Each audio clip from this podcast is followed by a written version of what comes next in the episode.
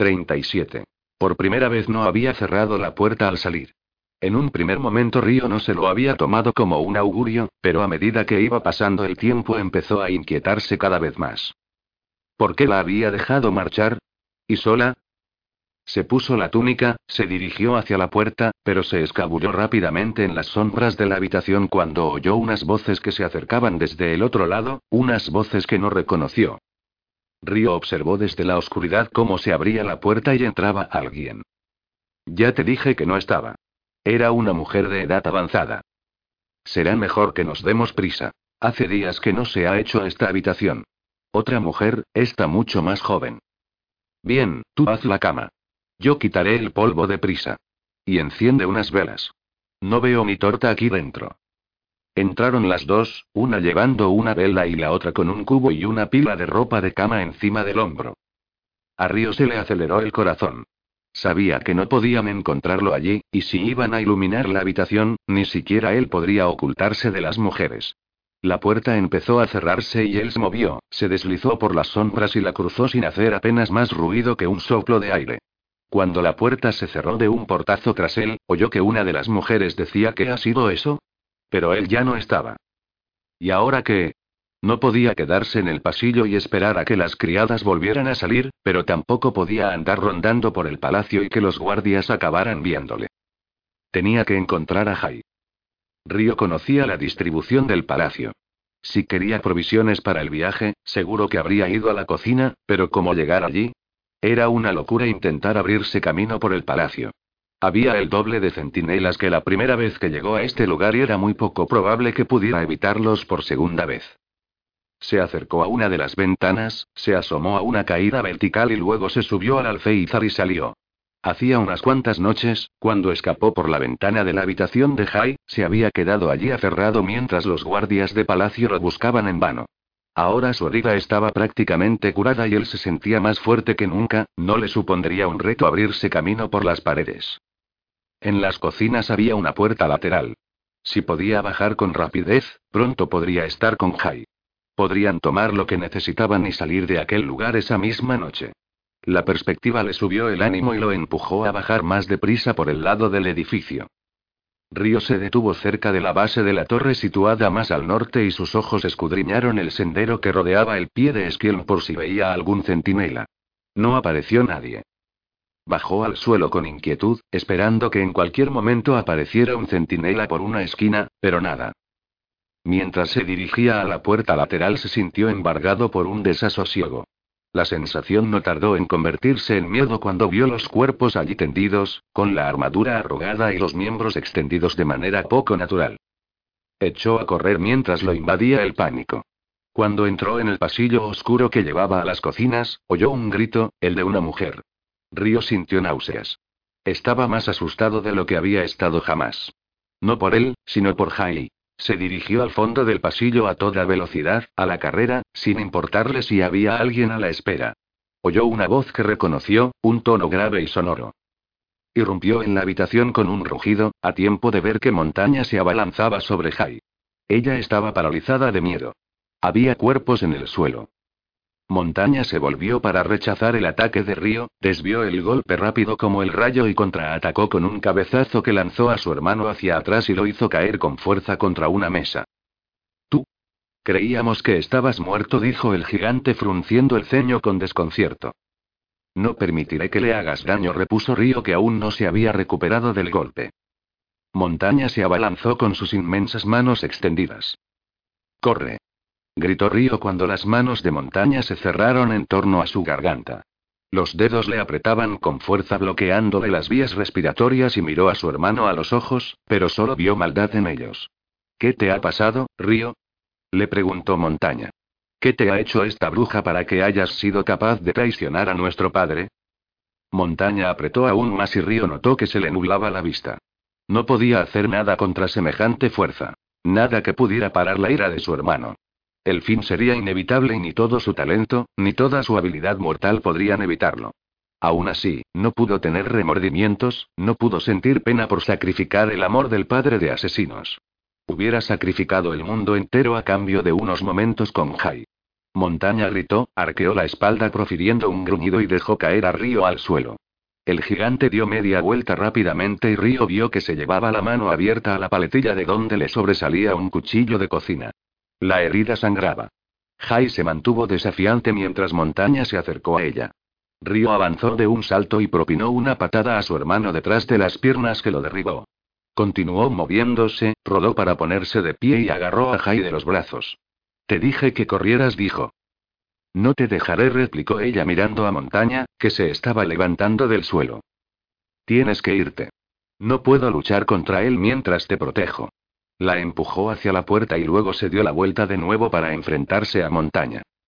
Su hermano lo miró con una mueca que dejó ver sus dientes amarillos al tiempo que llevaba el brazo atrás y lograba por fin quitarse el cuchillo de la espalda. Con un rápido movimiento de muñeca se lo arrojó a Río, que lo esquivó hábilmente. Montaña era un espectáculo formidable, un arma devastadora. El padre de asesinos había dicho que aquella misión no era para él porque requería sutileza y sigilo. Estaba claro que, dado que Río no había matado a Jai, el anciano había cambiado de opinión. Ahora había decidido que la fuerza y el poderío eran exactamente lo que hacía falta. Se inclinó adoptando una postura defensiva, preparándose para enfrentarse a su hermano, cuando se oyó un alboroto por detrás. Unos guardias armados entraron estrepitosamente en la habitación con las espadas ya desenvainadas y un propósito evidente. Proteged a la princesa. Bramó uno de ellos, que tiró de Jai para que retrocediera. Aunque la joven protestó, no pudo resistirse. Río se sintió aliviado. Ella estaba a salvo. En algún otro lugar del palacio sonaba una campana y su tañido llegaba hasta las entrañas de Esquiel, alertando a todo el mundo del peligro. Río sabía que tenía que escapar. Si lo atrapaban, lo interrogarían y Jai sin duda revelaría la naturaleza de su relación solo para protegerle. No podía permitir que hiciera eso. No por él. Montaña salió a todo correr por delante de él. Río lo siguió mientras que los guardias los perseguían con el traqueteo de la armadura. Su hermano estampó el pie contra una puerta, el cerrojo salió volando por los aires junto con un montón de astillas y siguieron adelante a toda velocidad hasta que media docena de centinelas recién alertados les cortaron el paso. Esgrimían unas temibles alabardas y los rodearon rápidamente. Montaña sonrió. ¿Estás preparado para luchar, hermano? Río no respondió. No tenía ningún deseo de hacer daño a esos hombres. Ellos solo estaban cumpliendo con su deber. Pero a su hermano le importaba poco a quien mataba. Cuando el primer guardia atacó y su alabarda descendió describiendo un arco, Montañas movió a una velocidad aterradora. Agarró el mango que descendía y lo detuvo en el aire. Permanecieron así un momento mientras el centinela intentaba en vano arrancar su arma de manos del gigante. Montaña realizó un movimiento de guadaña con la mano con el que hizo pedazos el mango y luego describió un arco devastador con la hoja que prácticamente le cercenó la cabeza al centinela. El cuerpo se desplomó a un lado. Con lo que quedaba del arma, Montaña arremetió contra otro centinela que cargaba, lo alcanzó de lleno en la visera del yelmo y lo derribó. Río sabía que todos aquellos hombres encontrarían la muerte, pero estaba demasiado ocupado evitando las espadas de sus propios oponentes como para intervenir. Las hojas parecían abalanzarse desde todos los ángulos y lo único que podía hacer era esquivarlas o desviarlas de un golpe. Notaba la herida del costado, apenas curada, tensa y tirante, y la carne cosida amenazaba con rajarse cada vez que se retorcía para evitar que lo ensartaran como a un cerdo. En cuanto se abrió un hueco, se alejó, pasó por encima de los cadáveres y siguió el rastro de montaña una vez más. Vio la forma gigantesca de su hermano corriendo hacia una escalera que llevaba al parapeto de la muralla de palacio y subiendo los escalones de cuatro en cuatro. Lo siguió por la escalera y al llegar a lo alto lo vio de pie en las almenas observándolo con una sonrisa. Un gesto burlón con el que le preguntaba si era tan valiente como para seguirle. Cuando Montaña saltó a la negrura de la noche, Río no se entretuvo. Apoyó el pie en uno de los medlones y siguió a su hermano saltando al vacío. Entre él y el suelo, 30 metros más abajo, solo había aire. Río oyó un ruido de pizarra que se rompía. Un tejado surgió de la oscuridad y se le acercó a una velocidad espantosa, sus pies golpearon las tejas y notó que se partían bajo él. Apenas tuvo tiempo de fijarse en el enorme agujero que su hermano había hecho en el tejado porque cayó de espaldas hacia el borde. Río se agarró desesperadamente a un canalón, pero este se rompió, cedió y él volvió a caer. Se golpeó las costillas contra algo que detuvo brevemente su descenso y acabó cayendo pesadamente contra los adoquines. No podía recuperar el aliento y se quedó allí en el suelo un rato, intentando desesperadamente inhalar un poco de aire. Se oyó un grito, la voz de una mujer, y apenas tuvo tiempo de ponerse en cuclillas cuando una enorme mesa de madera atravesó la ventana de la casa con estrépito. Montaña salió detrás de la mesa con el cuerpo magullado y lleno de tajos a causa de la caída. No obstante, sonrió ampliamente cuando se acercó con aire amenazador a Río, que entonces se levantó con la fuerza que le dio la desesperación. Montaña arremetió con dos golpes rápidos que Río esquivó. Hizo una finta hacia un lado y notó que pisaba cristales rotos, se agachó hábilmente y recogió un pedazo en la palma de la mano. El cristal le cortó la carne, pero prefería tener un arma que derramara su sangre antes que enfrentarse a Montaña desarmado. Su hermano atacó de nuevo con un puño poderoso que amenazaba con arrancarle la cabeza. Pero ambos habían peleado muchas veces bajo la atenta mirada de su padre. Se habían puesto a prueba de sobras el uno al otro y Río sabía que, pese a toda su fuerza, Montaña nunca podría igualarlo en velocidad.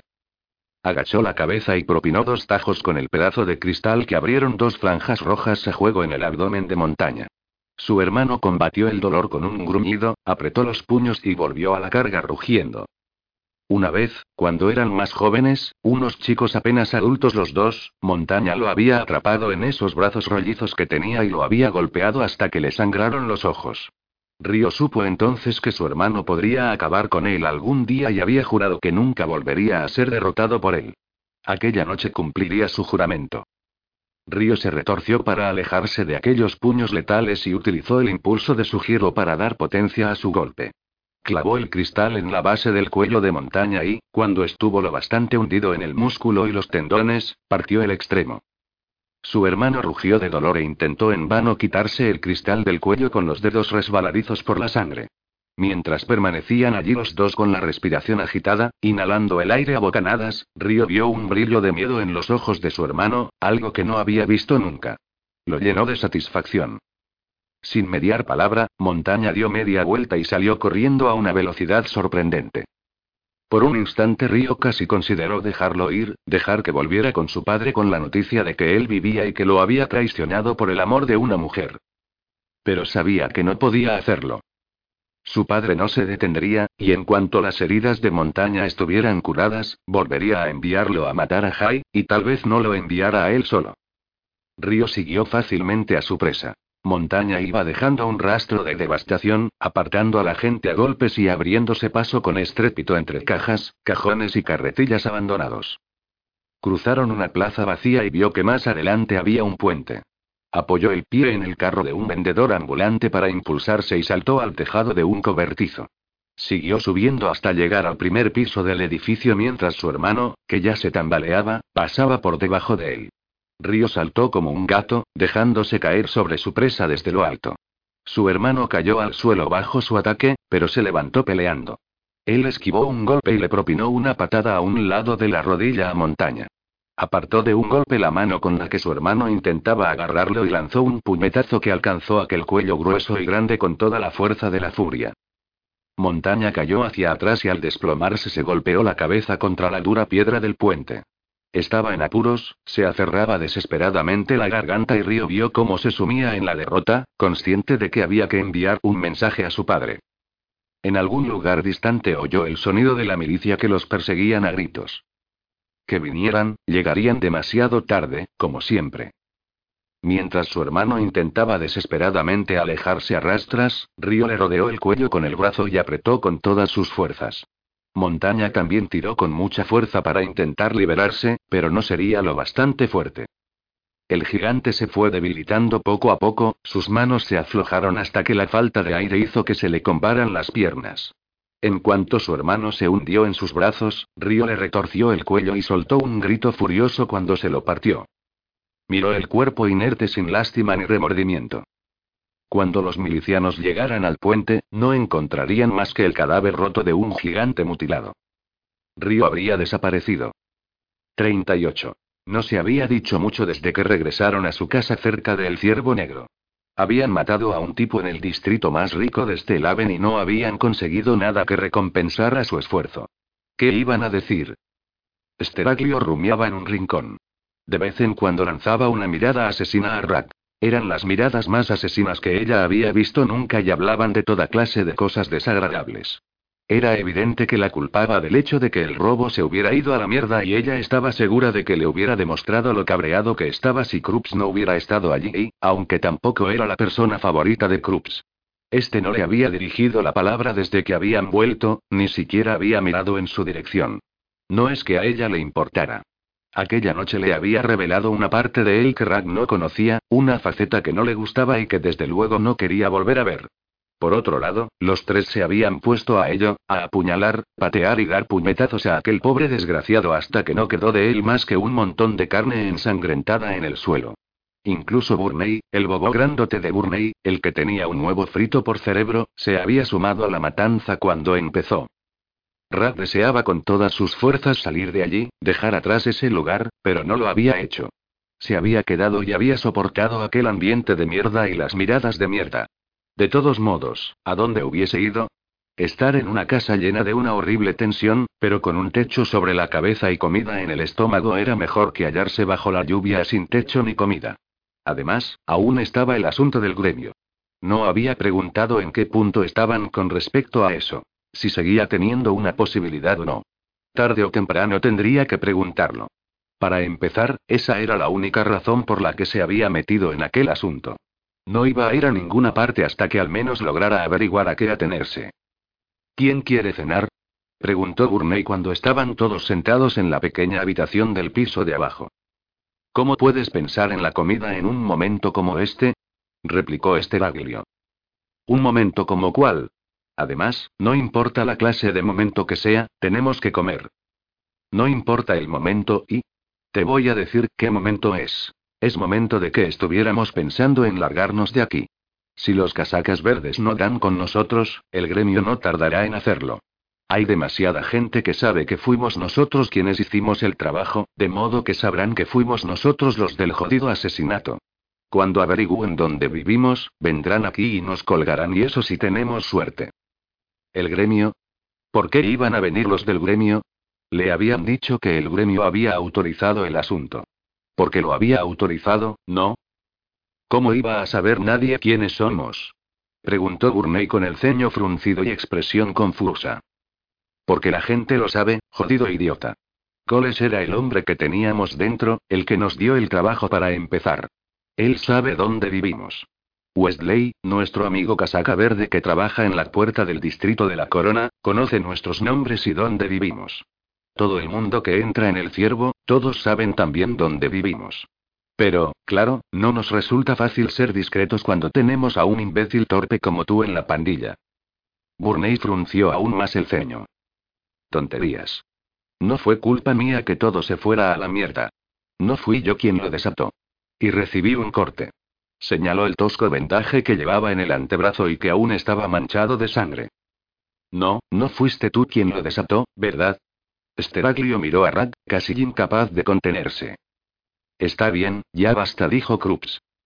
Era evidente que Steraglio y Burney querían continuar con su pelea, pero se lo pensaron mejor. Krups había estado de mal humor desde el robo. Estaba claro que tenían miedo de provocarlo. Eso ponía nerviosa a Rad. Había creído que Krups no era tan malo. También había pensado que tenía debilidad por ella, lo cual siempre ayudaba. Ahora no sabía qué pensar. Seguir dándole vueltas a esto no va a cambiar nada. Todo se ha ido a la mierda, pero siempre hay una salida. Cruz volvió a quedarse mirando al techo, con sus apuestos rasgos enmarcados por la poca luz que entraba por la ventana. De repente Rap sintió que tenía que salir de aquel lugar. De todas formas, ¿qué estaba haciendo allí? No podía hacer nada para contribuir y llevaba encerrada allí desde el robo frustrado, si es que se le podía llamar robo. Si se escabullía y desaparecía un rato, ¿alguno de ellos se daría cuenta? Probablemente Esteraglio sí lo hiciera. No tendría a nadie a quien fulminar con la mirada. Mientras los muchachos permanecían sentados en silencio, Rack se dirigió a la puerta con sigilo. Solo unas horas al aire libre. Luego volvería y Krups tendría un plan. Se detuvo cuando alguien llamó a la puerta desde el otro lado, tres golpes en rápida sucesión. Todos levantaron la vista, inmóviles como ratas frente al haz de luz de un farol. Burney miró a Esteraglio, Esteraglio miró a Krups y Krups miró hacia la puerta. Ninguno de ellos miró a Rat. Con un gesto de la cabeza, Krups le indicó a Burney que respondiera y Rat vio que Esteraglio iba a por su cuchillo. Mientras el grandote se dirigía a la puerta, Krups recorrió la habitación con la mirada buscando posibles vías de escape. Rat se sintió mal de pronto, y asustada. Tuvo el impulso de salir por la ventana y marcharse por el tejado, pero hubo algo que la hizo quedarse. Era como si tuviera los zapatos clavados al suelo y no la dejaran moverse del sitio. ¿Quién es? preguntó Burney con la mano inmóvil cerca del cerrojo de la puerta. Soy Coles, respondió una voz desde el otro lado. Los muchachos parecieron relajarse un poco, de modo que Rag hizo lo mismo. Burney descorrió los pestillos que había arriba y debajo de la puerta y tiró de ella para abrirla. Coles entró volando en la habitación, chocó con Burney y cayeron los dos encima de una silla. Entró seguido de tres y no, de cuatro de los tipos más grandes que Rag había visto en su vida. Uno de ellos agredió a Burney antes de que éste pudiera volver a levantarse y lo golpeó una y otra vez con un garrote cubierto de tachones metálicos. Otro fue a por Esteraglio, que soltó el cuchillo y levantó las manos para rendirse. Ello no evitó que recibiera un porrazo en el brazo y que chillara como una niña. Cruz se limitó a retroceder, sin prisa pero sin pausa, con una sonrisa fingida. ¿Qué podemos hacer por vosotros, muchachos? dijo mientras los tipos grandotes se iban acercando a él. Uno de ellos echó un vistazo por la habitación con aire impasible, con un rostro lleno de bultos y cicatrices, como si un leñador lo hubiese golpeado con su hacha. Alguien quiere tener unas palabras con vosotros. Creo que ya sabéis por qué. Ninguno de ellos protestó. No fue culpa mía, chicos, dijo Coles mientras se levantaba del suelo.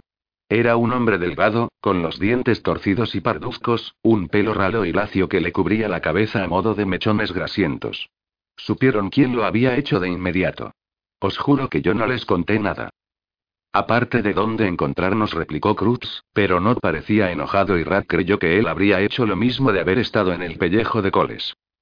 Bien, pues vámonos, dijo el más grandote de los matones.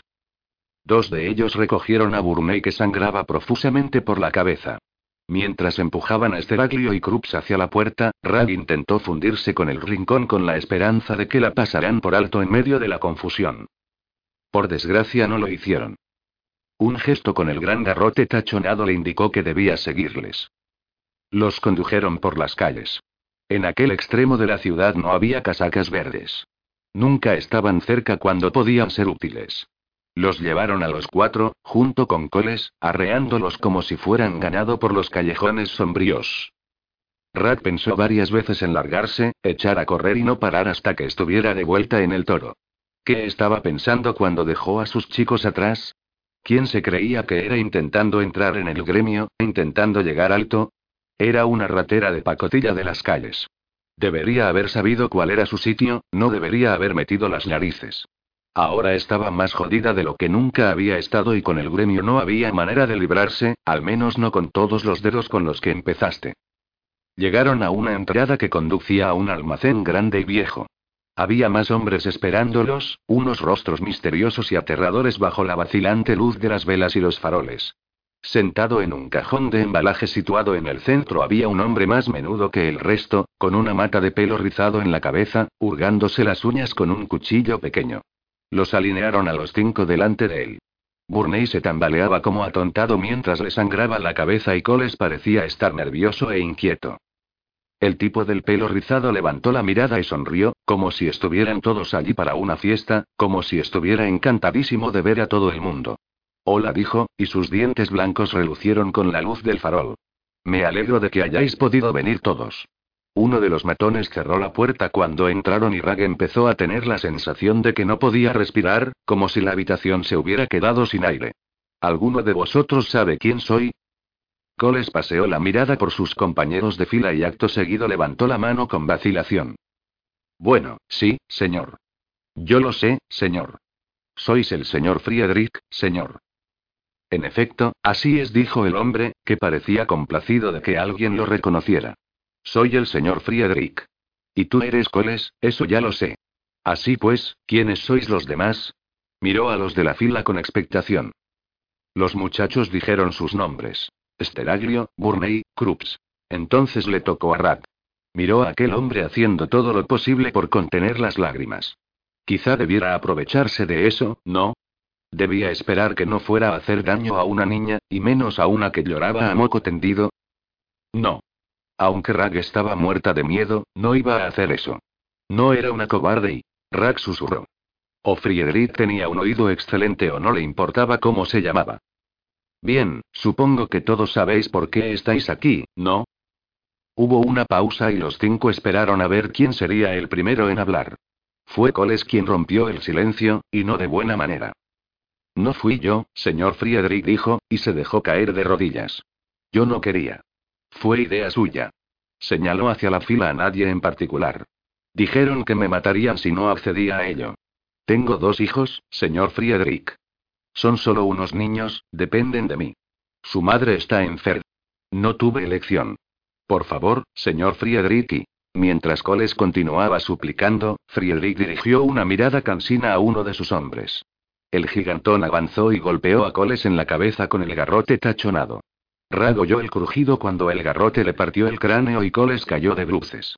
La joven se quedó mirándolo allí tendido, ensangrentado y con los ojos fijos en el vacío. Por mucho que había querido que se callara, tuvo que admitir que había sido una forma muy cruel de lograrlo. Bueno, y continuó diciendo Friedrich como si nada hubiera pasado. Todo esto me resulta muy molesto. Se levantó de la caja y empezó a caminar frente a ellos de un lado a otro. Estoy tan deseoso como cualquiera de animar empresas comerciales. No me importa un poco de competición sana.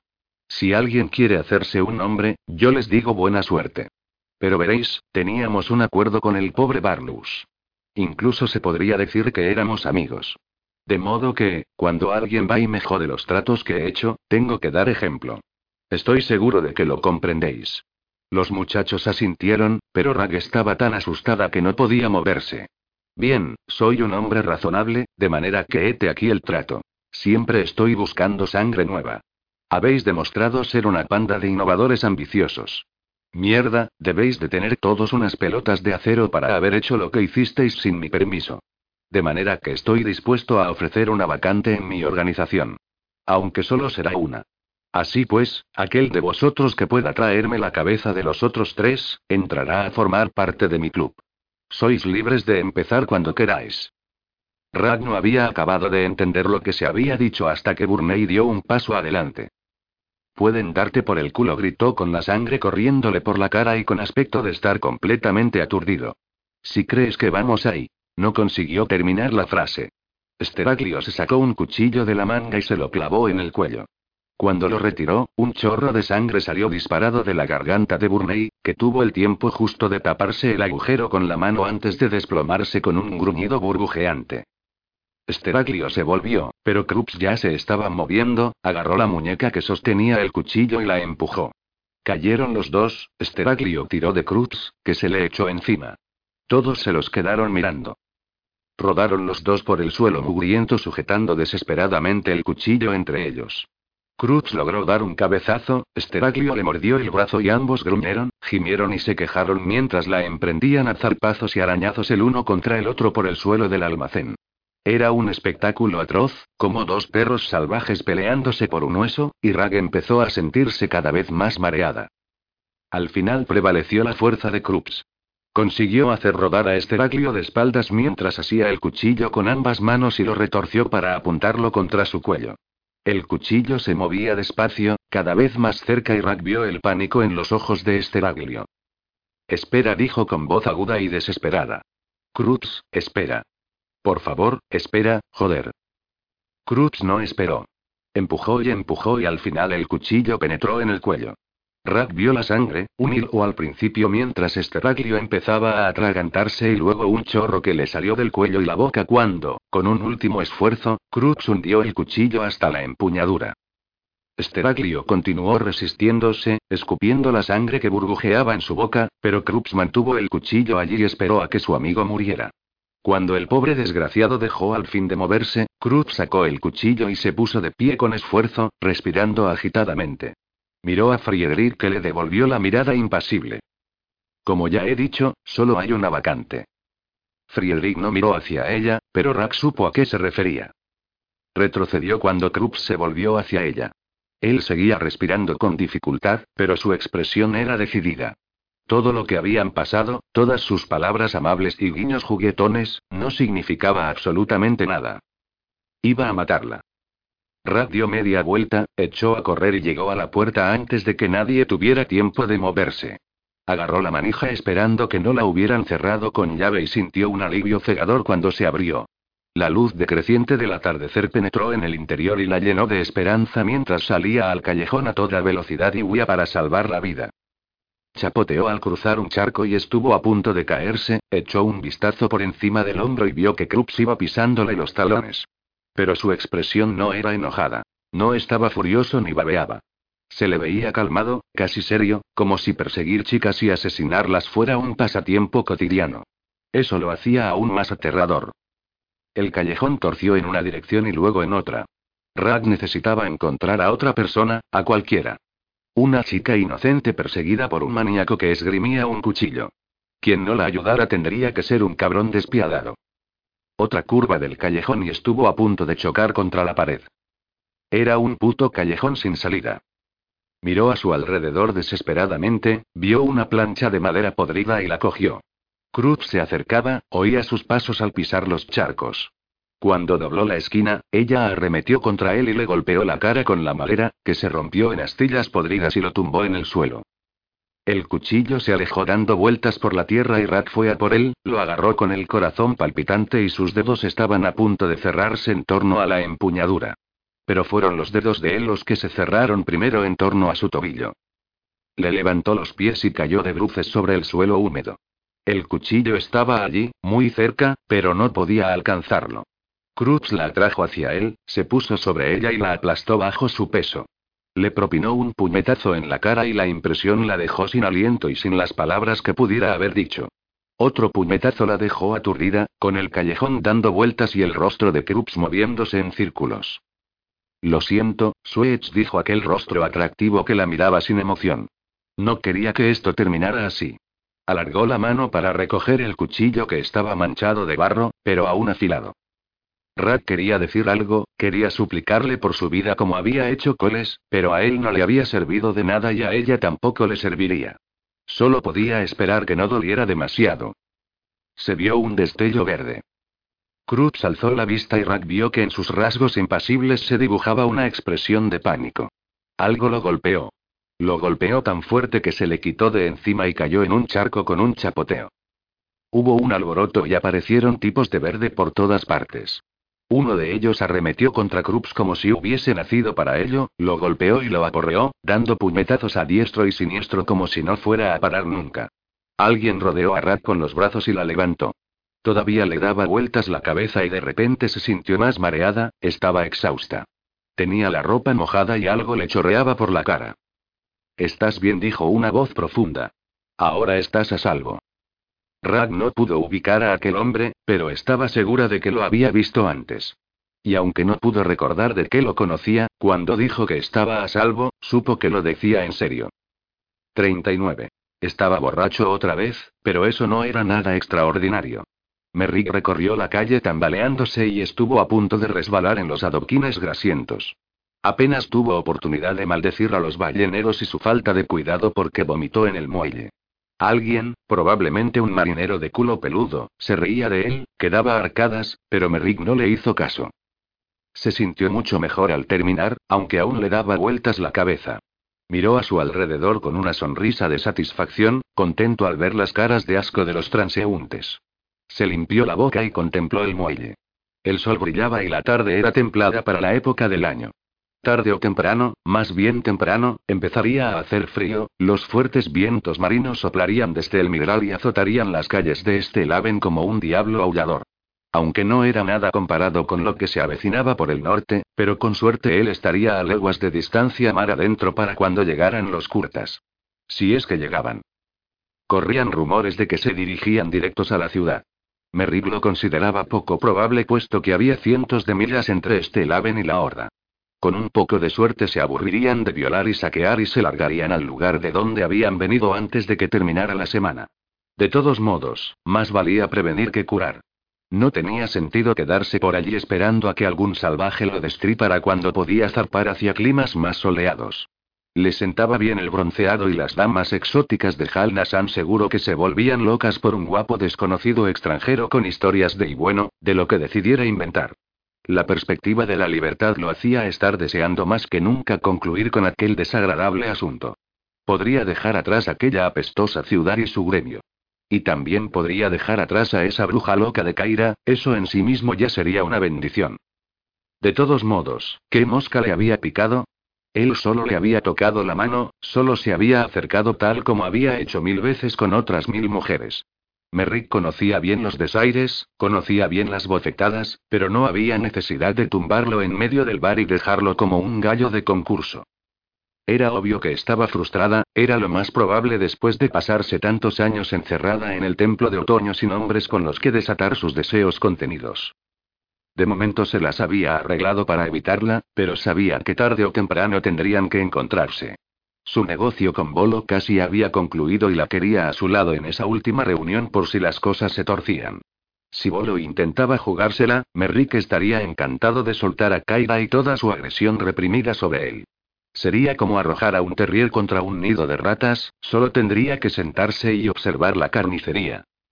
Se le dibujó una sonrisa en la cara al pensarlo. Bajó hasta el puerto, se metió la mano en el bolsillo y sintió la satisfacción cuando su mano se cerró en torno a la petaca de peltre. La notó fresca al tacto, casi tentadora, desenroscó el tapón y se la llevó a los labios. Pese al frío de la petaca, el licor era cálido y dulce en su boca y Merrick se limpió los restos de vómito de los dientes antes de tragárselo. Era infalible para asentar el estómago. Se dirigió hacia la vasta media luna de la bahía con paso decidido y arrogante, con una mano en el pomo de la espada y agarrando la petaca con la otra. Todo iba bien. No tenía nada de qué preocuparse. Solo tenía que negociar la venta de la mercancía y pagar todas las deudas. Entonces sería libre de rondar por alta mar hasta el día del juicio final. Había mucho ajetreo en la bahía. O bien la gente se estaba tomando en serio la amenaza del norte y se marchaban por mar, o era una hora particularmente buena para el comercio. Los embarcaderos de madera y piedra eran un hervidero de estibadores y marineros, comerciantes extranjeros y agentes comerciales.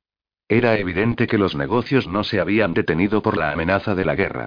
De hecho, era evidente que los negocios prosperaban con la guerra, y el comercio marítimo el que más. Quizá fuera algo con lo que debería diversificarse. En cuanto todo esto terminara podría empezar su propio negocio comerciando por el mar Migral. Podía comprarse un buque mercante, nada demasiado extravagante, al menos para empezar. Tras dar otro trago a su petaca, Merrick casi se había convencido de que estaba preparado para ser un magnate del comercio, señor de los mares, favorito de señores y reyes de diez naciones. ¿Qué iba a impedírselo?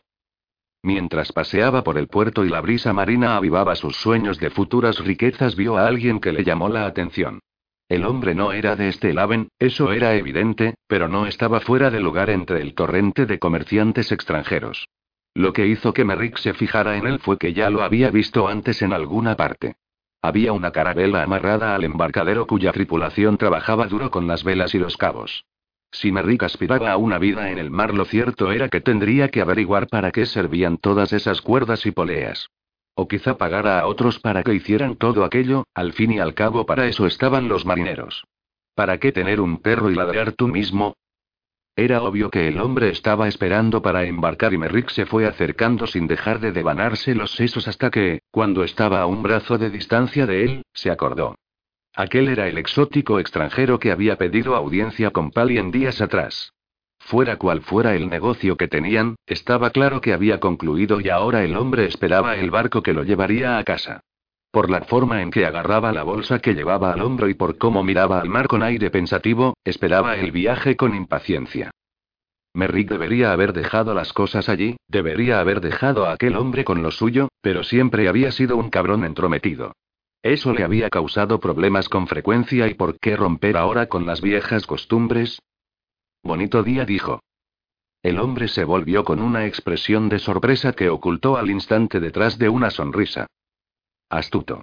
Merrick reconocía a un hombre acostumbrado a enmascarar sus verdaderos sentimientos. Desde luego que sí, respondió el extranjero. Me entristece dejar este lugar. Vuestra ciudad es realmente bonita, esto y. Rider. Merrick Rider repuso sin creerse la valoración que hizo el hombre sobre la ciudad. Hasta una vieja muda, ciega y sin nariz sabría que aquel lugar era un vertedero. Saludos, Rider. Soy Masouman Khaled Fairam Hadar Abasi, un pobre comerciante de especias que ha venido a este Laven a negociar. Un pobre comerciante de especias y esto era una novedad. ¿Y vuestra visita ha sido tan lucrativa como esperabais? En efecto, Rider. Lo ha sido. Pero lamentablemente ahora debo volver a casa porque todos los viajes llegan a su fin. Sí, así es. Merrick no podía haber estado más de acuerdo. Se moría de ganas de que terminara el viaje que estaba haciendo él ahora mismo. ¿Habéis conocido a alguna persona interesante al menos? Masoun sonrió. Vuestra ciudad rebosa de gente interesante. Una mezcla fascinante. Ojalá pudiera quedarme más tiempo para experimentar más. Uno podría pasarse la vida nadando en el mar de cultura de esta ciudad.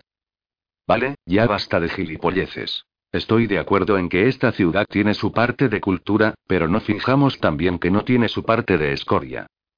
Masouma sintió con gesto cómplice. Sois un hombre astuto. Tenéis razón, por supuesto, pero ¿acaso no se puede decir lo mismo de todas las ciudades del mundo? Esta más que la mayoría.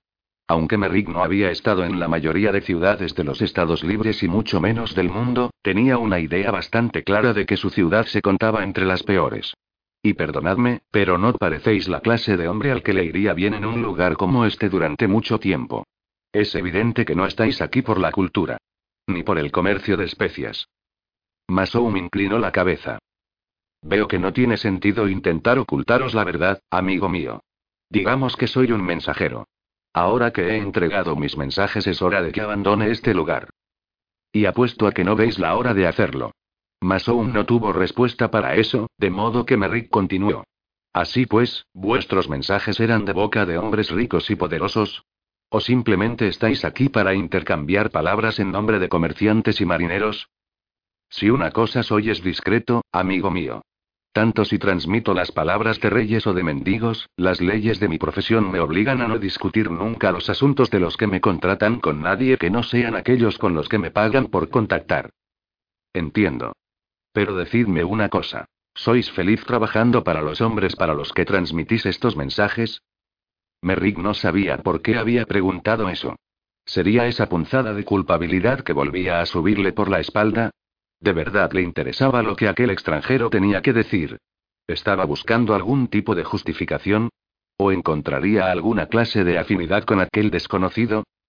Lo de ser feliz no viene al caso, amigo mío. No importa si trabajo para un tirano o para un santo. Sus mensajes seguirían transmitiéndose aunque no fuera yo quien lo hiciera. Y allí estaba, la justificación que había estado buscando. De modo que aunque trabajemos para unos tiranos, esto no significa que seamos y. que nosotros seamos unos tiranos. ¿Capaces de horribles maldades? ¿Acaso la costa es malvada por los barcos que naufragan? ¿Es malvado el lobo por los corderos que mata? Pero nosotros no somos lobos, somos hombres. Tenemos elección. Masouma sintió al oír sus palabras. Tenéis razón, por supuesto. Pero si un lobo optara por no matar al cordero, siempre habrá otros lobos. Merrick tomó otro trago de la petaca. Aquella conversación no estaba yendo como se había esperado, en absoluto. Lo único que él quería era averiguar qué estaba haciendo allí ese cabrón, no tener una discusión sobre los pros y los contras de lo que hacía. Siempre hay lobos, dijo Merrick. Pero, por otro lado, por cada lobo hay un pastor. ¿De dónde diantre había sacado eso? En efecto. Y ahí está la elección, amigo mío. El lobo o el pastor. Es la elección moral que todos debemos hacer algún día. Yo he descubierto que vale más la pena tomar el camino del lobo. Aunque sin duda el pastor duerme más tranquilo en su cama. Sin duda coincidió Merrick, y tomó otro trago de la petaca. Un grito desde a bordo de la carabela indicó que estaban listos para zarpar. Masoum se volvió hacia Merrick y se inclinó al tiempo que se llevaba una mano a la frente y a los labios. Ha sido un placer hablar con vos, dijo. Pero debo marcharme. Que el viento del desierto guíe vuestro camino, Merrick Rider. Sí, y el vuestro, repuso él con una inclinación. Cuando Masoum subió a bordo del barco, Merrick se llevó la petaca a los labios una vez más, pero la encontró vacía. Se desataron las amarras y se desplegaron las velas. El barco empezó a moverse lentamente hasta que la resplandeciente lona amarilla atrapó una repentina ráfaga de viento que lo empujó alejándolo de la bahía. Masoun lo saludó con la mano desde la cubierta. Recordad, amigo mío, el pastor o el lobo. La elección es simple. Merrick solo pudo asentir con la cabeza mientras veía alejarse el barco. Luego dio media vuelta y regresó a la ciudad. El pastor o el jodido lobo, desde luego. Menuda sarta de tonterías. Él no tenía ni voz ni voto sobre lo que era. Elegir el lobo y tenerlo para siempre en la conciencia o elegir al pastor y hacer que te corten las pelotas. No podía decirse que fuera una alternativa, en absoluto. Por otro lado, nunca se le había dado muy bien tomar la decisión correcta. 40. Había estado mirando el cuerpo desde que la luz del amanecer empezó a entrar por el vidrio de colores de las ventanas. Janesa había despachado a todo el mundo de la capilla y, creyendo la transida de dolor, los centinelas habían obedecido diligentemente. Sin embargo, no era dolor. Raelan había demostrado que el amor que le declaró era falso y ella mentiría si afirmara haber sentido algo por él. Pero seguía teniendo una sensación de vacío en el estómago, un oscuro abismo de pena. ¿Era culpa lo que sentía? ¿Cierta responsabilidad por su muerte? Raelan había intentado defenderla y había pagado con su vida por semejante valentía, pero si él y Graye no hubieran estado copulando como un par de perros callejeros, hubiera estado sano y salvo en otra parte. Graye. El mero hecho de pensar en ella bastaba para que brotaran las lágrimas. Pobre Graye. Aunque ella y Raelan la habían traicionado, no merecían morir. La propia Janesa había estado a punto de dar la espalda a la corona, a su pueblo, y todo por el amor de un hombre. Se habían llevado el cadáver de su amiga de la ciudad para enviarlo de vuelta al norte, a Braega, donde sería enterrada en las tierras de sus ancestros junto a sus padres. Janesa no volvería a verla y eso le estaba resultando duro. El cuerpo de Raelan estaba tendido en la pequeña capilla, envuelto en terciopelo negro. Lo enterrarían en la colina del bailarín, según el deseo de su padre. En el norte todavía adoraban a los viejos dioses mientras que solo mostraban un somero respeto por Arlor y Gorena. No conseguirían llevar el cuerpo a Baldor antes de que empezara a descomponerse y el duque Van Logar aún estaba luchando en un combate de retaguardia en el norte. Difícilmente podía dejar los ejércitos de los Estados libres, aunque fuera para ir al entierro de su hijo. Se le había enviado un mensaje y Janesa no podía ni imaginarse su dolor tras perder a su querido amigo el rey y luego a su hijo en cuestión de días. De momento Raelan permanecería allí tendido en la oscuridad y Janesa estaba decidida a quedarse a su lado hasta que alguien viniera de buscarlo. La puerta se abrió por detrás de ella, con lo que la luz del exterior entró en la capilla e iluminó intensamente el cuerpo amortajado. Di instrucciones de que me dejaran sola, dijo Janesa. Lo comprendo, Majestad, pero debo hablar con vos. Se volvió y vio que Odaka cerraba la puerta de la capilla. Tenía una expresión grave, el semblante demacrado y los ojos enrojecidos como si llevara días sin dormir. Sabía de qué había ido a hablarle Odaka. El tema del matrimonio, un compromiso político, aún se cernía sobre ella, se cernía sobre los estados libres. Recordó el pacto que había hecho con Río y lo cerca que habían estado de dejar todo esto atrás. ¿Aún podría hacerlo? ¿Volvería él a buscarla?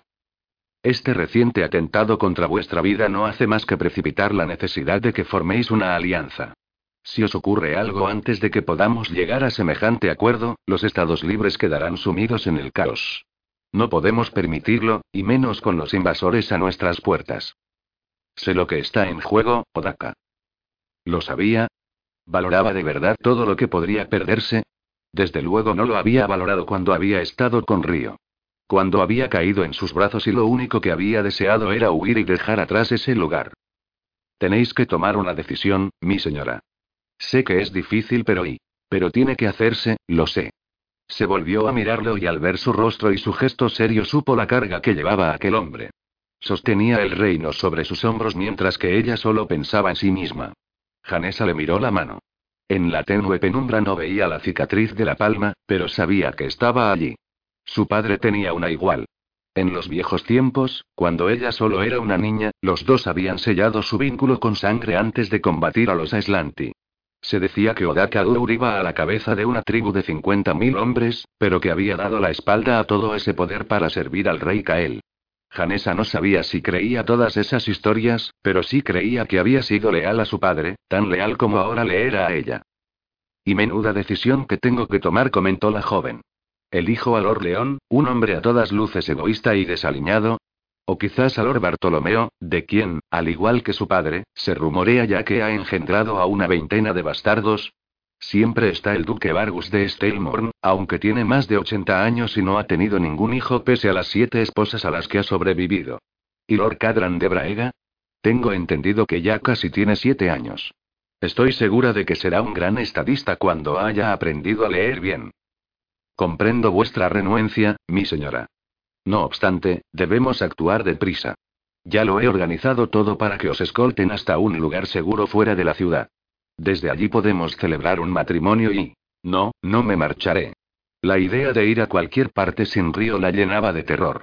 Pero solo los dioses sabían a dónde había ido él.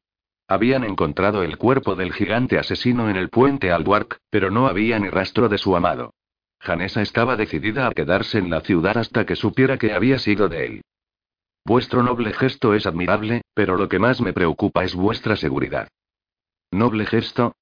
¿Acaso Odaka creía que se quedaba por alguna especie de lealtad hacia su ciudad, hacia su pueblo?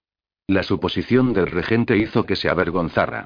Se quedaba por amor hacia un hombre que se la habría llevado lejos de su gente. Se la habría llevado lejos de una ciudad que pronto podía ser arrasada. Sea un gesto noble o no, Odaka, no puedo marcharme. Mi sitio está aquí. Mientras pronunciaba estas palabras empezó a creérselas, empezó a convencerse de que actuaba realmente por un sentido del deber, pero ni aún así pudo dejar de pensar en Río y en lo que significaba para ella. Pero es evidente que aquí no podemos protegeros. El palacio no es seguro. La ciudad no es segura, Odaka. Todo el mundo corre peligro. ¿Por qué no también su reina? ¿Su reina? Era la primera vez que había pronunciado esa palabra. La primera vez que había pensado seriamente en asumir el cargo. El mero hecho de pensarlo la agobiaba. Odaka estaba a punto de discutírselo cuando se abrió la puerta de la capilla. Entraron dos guerreros de cabello entrecano y Janesa los reconoció como a la escolta de los Raelan, los lobos de la frontera de Baldor.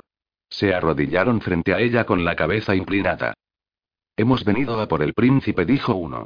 Era curioso que lo llamaran así, pero en Baldor era costumbre llamar príncipes a sus jóvenes señores.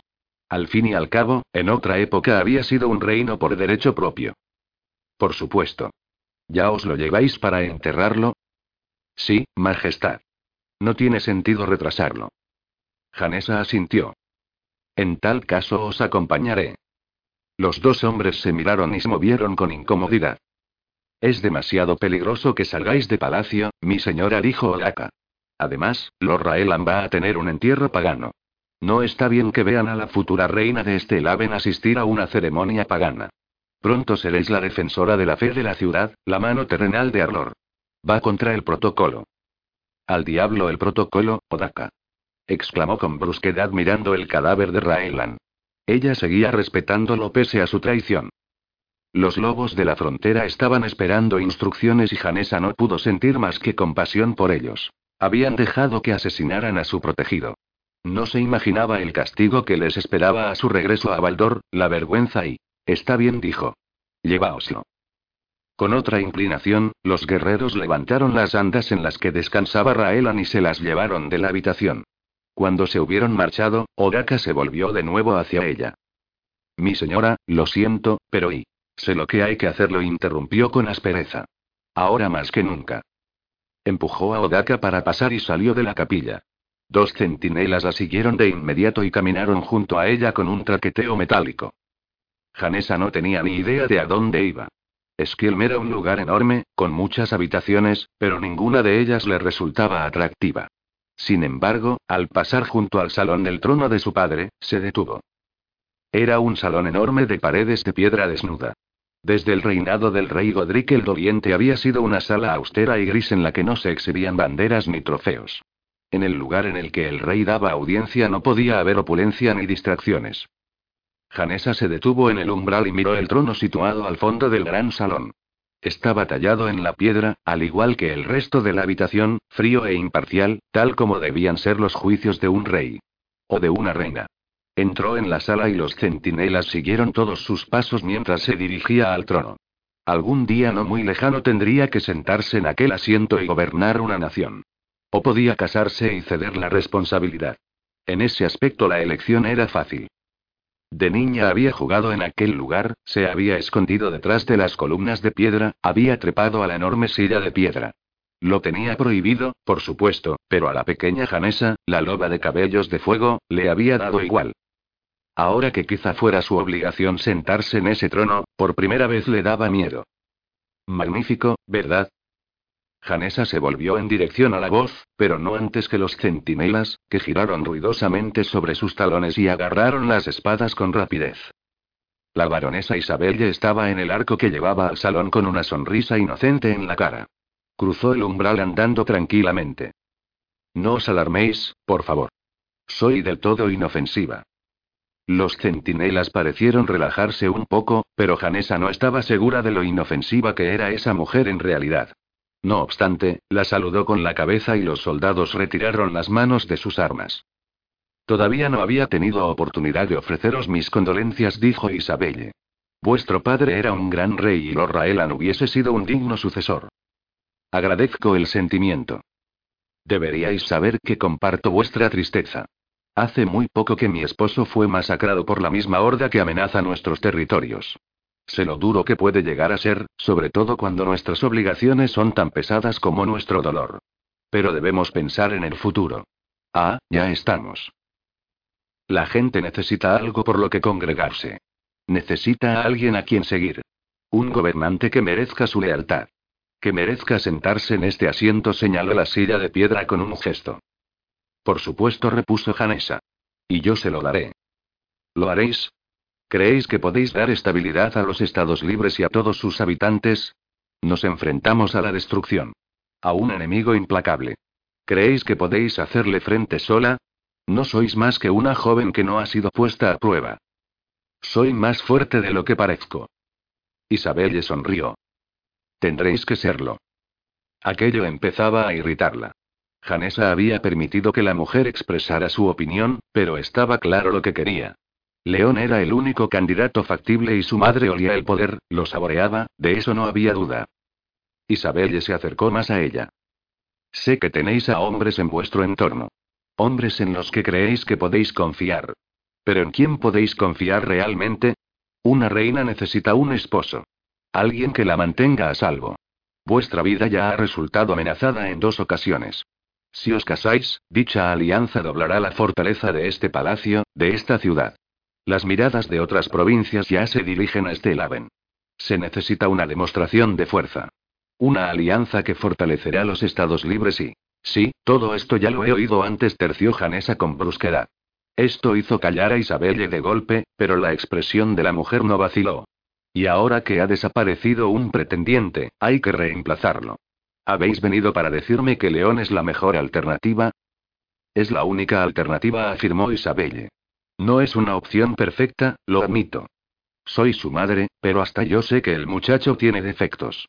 Fue consentido y mimado, pero sois una chica lista. Vos podéis domesticarlo. ¿Ahora qué era? ¿Una domadora de perros? No quería a un hombre que necesitara adiestramiento, quería y. Quería a Río. ¿Y tan fácil de manipular es León? Isabel le enarcó una ceja.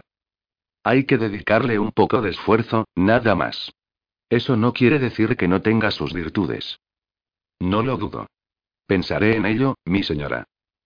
Pensadlo rápido. Los estados libres se enfrentan a la destrucción y debéis casaros. La elección es clara. No esperes demasiado tiempo o puede ser que vuestra boda se celebre en los escombros de esta ciudad. Isabel le dio media vuelta sin aguardar respuesta y abandonó el salón del trono con paso resuelto. Janesa se la quedó mirando mientras se marchaba, pensando en sus palabras y en lo que éstas implicaban. Para salvar su ciudad, su país, tendría que casarse para formar una alianza fuerte y duradera. Y solo había una opción adecuada. León Madrida. La idea le causaba repugnancia. Había estado en brazos de Río hacía tan poco tiempo. Un hombre al que amaba y que la amaba a ella sin reservas ni exigencias. Nunca tendría lo mismo con León. Janesa había considerado casarse con Raelan, pero el joven señor de Baldor había sido un hombre fuerte y capaz. León no podía estar más lejos de eso. De repente el salón del trono y todo lo que éste representaba se volvieron sofocantes. Janesa tenía que salir de allí. Abandonó la sala seguida de cerca por sus centinelas. Hubiera preferido la soledad, hubiera preferido alejarse corriendo de allí, pero habían pasado los días en los que eso era posible. Mientras recorría el palacio reconoció que no volvería a tener nada parecido a la soledad. Empezó a subir las escaleras acelerando el paso cada vez más, notando que las paredes se movían, sintiendo la respiración en pequeños jadeos. Sus centinelas cumplían con su deber con diligencia y la seguían de cerca, sin dejar que se perdiera de vista. Cuando al fin llegó a lo alto de la torre para contemplar la ciudad, ellos no iban muy rezagados. Janesa apoyó una mano en el parapeto y miró al norte. No veía la colina del bailarín, pero sabía que Raelan sería enterrado allí muy pronto. Ahora solo quedaba León Madrida. Si un hombre como Raelan la había traicionado, ¿cuán bajo podría llegar a caer León? ¿Cómo podía casarse con un hombre semejante y aunque fuera por el bien de su pueblo? Y estando además enamorada de otra persona, Volvió a mirar por encima de los tejados de la ciudad. ¿Estaba Río ahí fuera esperándola en algún lugar? ¿Estaba muerto? ¿Había decidido huir de la ciudad sin ella? Exhausta y confusa, su mente empezó a albergar dudas sobre cualquier hombre, cualquier pretendiente. Cualquier amante. ¿En quién podía confiar? ¿De quién debería aceptar el consejo? Si al final hasta Graye la había traicionado, una amiga que había sido su confidente gran parte de su vida. Y Odaka había sido el hombre de su padre, no el suyo. ¿De verdad podía confiar en él? Traedme al regente, le dijo a uno de los guardias, que hizo una pronta reverencia y se marchó para cumplir con su orden. Mientras contemplaba su ciudad y esperaba a Odaka, Janesa fue adquiriendo resolución. Aquella era su ciudad, su pueblo. Solo había una persona en el mundo en la que podía confiar. Solo una persona a la que había necesitado de verdad. Cuando al fin llegó Odaka y se inclinó frente a ella, Janesa se había decidido por completo. Adelantaréis los preparativos para mi coronación, dijo, y continuó hablando antes de que a Odaka le diera tiempo a protestar. No voy a abandonar la ciudad. Me quedaré con la gente de este Laven y me enfrentaré a lo que ellos se enfrenten. Sufriré lo que ellos sufran. No habrá matrimonio. No habrá alianza. Mi padre unió los estados libres y yo afianzaré dicha unión, pero no a petición de un rey. Seré reina de esta ciudad y gobernaré tal como lo hubiera hecho mi padre. Odaka se la quedó mirando fijamente. Durante unos momentos fugaces Janesa se preguntó qué diría, casi quería que discutiera, que la disuadiera, pero no lo hizo. Como ordenéis, Majestad dijo al fin. Le dirigió una profunda reverencia y se volvió para marcharse. Janesa hubiera jurado que lo vio sonreír cuando se dio la vuelta. 41. La tenía sujeta, la estaba aplastando con su peso, dejándola sin aire en los pulmones. Ella olía su aliento en la cara, caliente y pegajoso como la carne que se ha dejado al sol. Él la manoseaba entre las piernas y ella quería gritar, quería emprenderla a golpes, pero no podía moverse. No era el miedo lo que la paralizaba, sino que tenía las extremidades inertes. Tenía los ojos muy abiertos, veía descender su rostro lascivo con la lengua fuera como una babosa, hinchada y húmeda. Le agarró la parte interior del muslo y se la estrujó. Lo hizo solo para hacerle daño, solo para herirla. Brotaron las lágrimas que le inundaron el rostro, pero eso no lo detuvo. Su respiración se hacía más febril, más irregular, y él se movía entre sus piernas, empujando y retorciendo el cuerpo buscando la posición. Ella movió la cabeza, frenética y desesperada, hasta que al final logró sacudirse la mano que le tapaba la boca, pero el grito no llegó, se perdió en su garganta mientras él y Rag abrió los ojos con el corazón palpitante. Todavía podía olerlo, aún lo veía encima de ella, pero solo era un fantasma. ¿Un muerto? La habitación era pequeña, pero espaciosa. Había una ventana abierta en alguna parte. Notaba la brisa que refrescaba el lugar y un pájaro gorjeaba cerca de allí. Rack se llevó una mano a la cara y se estremeció al tocarse el ojo y notar el dolor de la carne hinchada. Quizá fuera buena idea levantar la cabeza, echar un vistazo a su alrededor, ver cómo estaban las cosas. Al alzarla de la almohada la habitación empezó a dar vueltas y tuvo la sensación de que la cabeza era como un barril de aceite sobre sus hombros. De acuerdo, tal vez no fuera tan buena idea después de todo. En cualquier caso, ¿dónde estaba? ¿En alguna especie de enfermería? ¿En casa de alguien?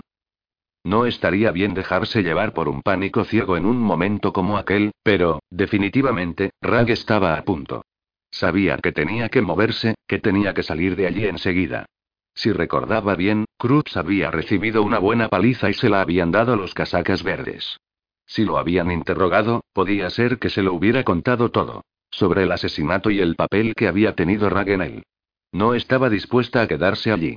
Una excursión a la horca no resultaba nada atrayente. Puso toda su voluntad en moverse, levantó otra vez la cabeza y notó que la habitación volvía a dar vueltas, pero no hizo caso. Solo era un mareo, no le haría daño y, pero al parecer iba a hacer que vomitara. El deseo de volverse a tumbar era casi abrumador, pero Rag lo resistió, lo resistió igual que se había resistido a Krups en aquel callejón, desesperada y como si su vida dependiera de ello. Sin embargo, en esta ocasión logró imponerse y controlar las náuseas. Había una puerta. La veía girar borrosa allí, en la línea de su visión. Lo único que tenía que hacer era levantarse y empezar a andar, y estaría fuera antes de que nadie se diera cuenta. Raga firmó las manos al borde de la cama y empujó, preparada para caer al suelo hábilmente y largarse de allí como alma que lleva el diablo. Al poner los pies en el suelo las rodillas le fallaron y se derrumbaron bajo ella como ramitas secas. Se agarró a las sábanas y apretó los dientes para combatir las náuseas y el mareo, intentando con todas sus fuerzas levantarse, pero el esfuerzo era demasiado grande, demasiado grande. Se le empezaron a inundar los ojos de lágrimas. Nada de lágrimas, joder, pensó. ¿Cómo voy a entrar nunca en el gremio si me pongo a llorar como un bebé cada vez que algo sale mal? La puerta se abrió con un chirrido y entró un joven. Era rubio y tenía un rostro lozano, llevaba una jarra en la mano, probablemente con agua y seguramente para ella, y durante un segundo se quedó mirando cómo la muchacha se agitaba en el suelo. Estaba claro que no tenía ni idea de qué hacer y lo cierto era que Rag no tenía ningún consejo que darle, por lo que en realidad no podía quejarse de que se quedara allí plantado mirando la colgada de las sábanas de la cama. El joven salió corriendo sin decirle ni una palabra. Raglo oyó llamar a alguien a voz en grito, diciéndole a quien fuera que la chica estaba despierta. Pues ya estaba. Todo había terminado. Ahora volverían, la interrogarían y en cuanto pudiera caminar, cosa que le parecía que no iba a ser muy pronto, le darían una cuerda corta y una caída larga. Pasos, rápidos y pesados y ya llegaban. Cuando entró, lo reconoció de inmediato a pesar de su visión borrosa. Cuando la había recogido en el callejón, pensó que lo conocía de cara. Ahora que lo veía como era debido, estaba segura de saber quién era. Era un tipo grandote. Cuello grueso, cabello corto y un rostro que había visto mucha acción. No era de extrañar que Marcus le tuviera tanto miedo. Rag apenas lo conocía y ya estaba asustada. No obstante, cuando la recogió, cuando la ayudó a levantarse del suelo y la dejó sobre la cama, lo hizo casi con suavidad, esos ojos que podían haber sido tan duros de haber querido solo parecieron mostrar preocupación. Le hizo pensar en la vez que lo había visto en la colina del bailarín enterrando a Marcus. En aquella ocasión tampoco había parecido tan feroz. No deberías intentar moverte, dijo con una voz grave que con la misma facilidad podría haber resultado amenazadora si él hubiese querido. Te has llevado unos cuantos golpes. Rag agradecía su preocupación, pero no se le escapaba el hecho de que seguía estando en un lío. Todo empezaría en cualquier momento. ¿Cómo conociste a Cruz? ¿Estuviste con él aquella noche? ¿Tú también te sumaste al apuñalamiento y la carnicería? Se preparó para ello, sabía que era inminente. El joven entró y se acercó al tipo grandote, que se volvió hacia él. ¿Y la dejaste tendida en el suelo? El muchacho levantó la mirada con cara de no saber ni cómo se llamaba. No sabía qué hacer. No tengo conocimientos médicos. Joder, Denji. El tipo grandote se volvió nuevamente hacia ella y le puso una mano en la mejilla como si quisiera comprobar si tenía fiebre. Me llamo Lincoln, dijo con mucha suavidad. ¿Y tú? Rat. La pilló tan desprevenida que contestó antes de poder evitarlo. Hasta que no había intentado hablar, Rat no se había dado cuenta de lo débil que estaba, de lo reseca que tenía la boca. Vea por un poco de agua, dijo Lincoln por encima del hombro, lo cual bastó para que el joven, Denby, saliera de buscarla a toda prisa. Ahora estás a salvo, Rat. Nadie va a hacerte daño. Ella no conocía a ese tipo, salvo por lo que tenía entendido por Marcus. Según decían, había sido un cabrón frío y duro que había tratado al chico como una mierda, pero cuando le dijo a ella que estaba a salvo, que nadie iba a volver a hacerle daño, ella confió en su palabra como nunca había confiado en nadie. ¿No iban a interrogarla? ¿Acaso Krups no se lo habría contado todo a estas alturas? ¿Dónde está ahí? A duras penas podía decir su nombre. Lo que había hecho, lo que había intentado hacer. ¿Dónde está ahí? Ya no te preocupes más por eso, dijo Lincoln. No volverá a hacerte daño. No volverá a hacer daño a nadie. El sargento se ha encargado de ello. ¿Está ahí? Tieso, cielo. Denny entró con el agua y Lincoln sostuvo una taza en alto para que la llenara. A continuación sujetó con cuidado la dolorida cabeza de Rag y le llevó la taza a los labios. No podía dejar de mirarle a la cara mientras bebía, viendo esos ojos fríos como el acero. Ella pensaba que era un monstruo, pero le estaba dando agua, cuidando de ella como si fuera de los suyos.